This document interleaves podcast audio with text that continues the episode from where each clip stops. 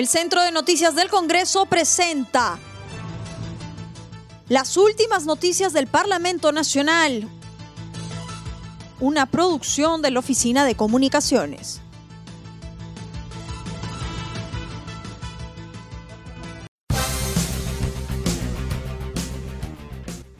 ¿Cómo están? Los saluda Claudia Chiroque. Hoy es jueves 3 de septiembre y estas son las principales noticias del Congreso de la República.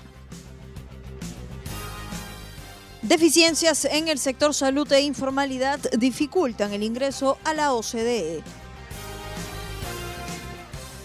El presidente de la Comisión Especial de Seguimiento de la Incorporación del Perú a la Organización para la Cooperación y el Desarrollo Económico OCDE, Marcos Pichilingue, indicó que los problemas en el sector salud y la informalidad son aspectos que dificultan a nuestro país ingresar a esta organización. Dijo que los indicadores económicos no son requisitos para ser integrante de la institución la salud desnudó nuestras deficiencias, ¿no? Y creo que es ahí donde tenemos que este, mejorar un poco para alcanzar ese nivel que de pronto todavía no llegamos. Y el otro aspecto es la informalidad.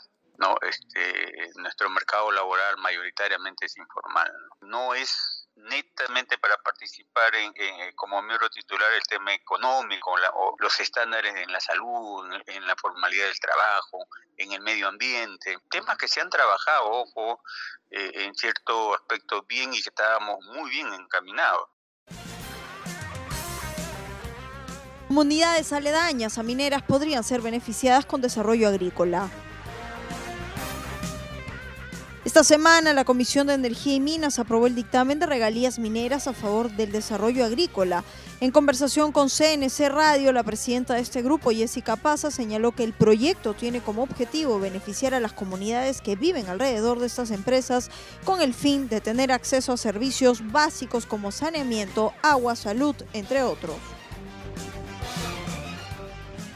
El objetivo, como lo mencionaba, es que, que se beneficie a la gran parte de todo esto a las comunidades. Vamos a hacer que el alcance sea mucho más amplio y sobre todo que llegue a las comunidades donde realmente ahí está la necesidad. Por eso, porque no, no se hace uso de todos esos recursos o no, dan, no le dan el alcance a los servicios básicos como es saneamiento, agua, puedan tener sus carreteras, sus centros de salud, sus escuelas. Entonces, eso es lo que exige nuestra población esto va a tener realmente la cobertura y el alcance para todos estos servicios básicos que lo requiere toda nuestra población.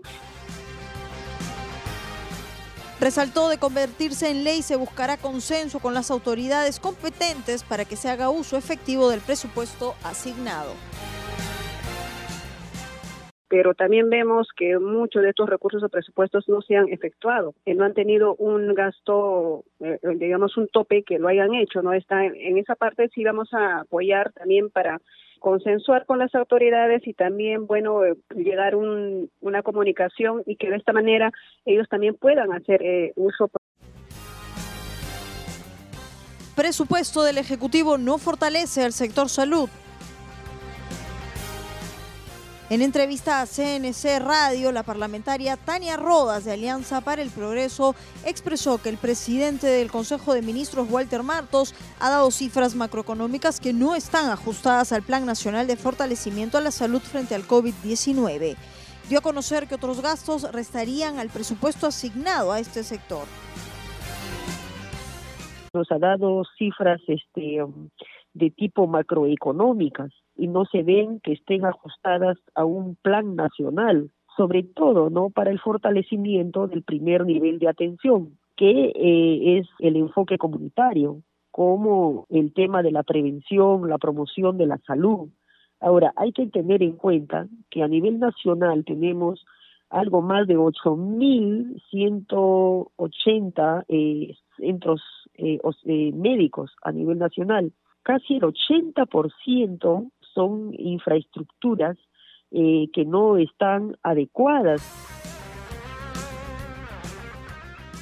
En otro momento se refirió a la educación y a las campañas masivas de concientización a través de los medios de comunicación, que serían los derroteros de la pandemia.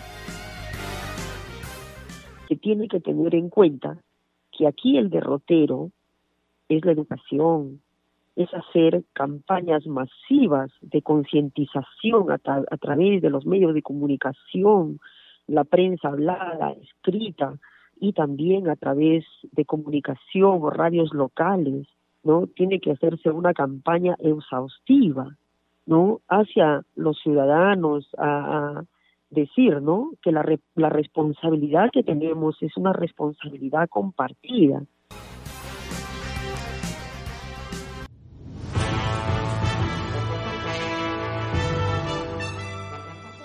El Centro de Noticias del Congreso presentó las últimas noticias del Parlamento Nacional, una producción de la Oficina de Comunicaciones. Los invitamos a visitar nuestras redes sociales y sitio web www.congreso.gov.pe.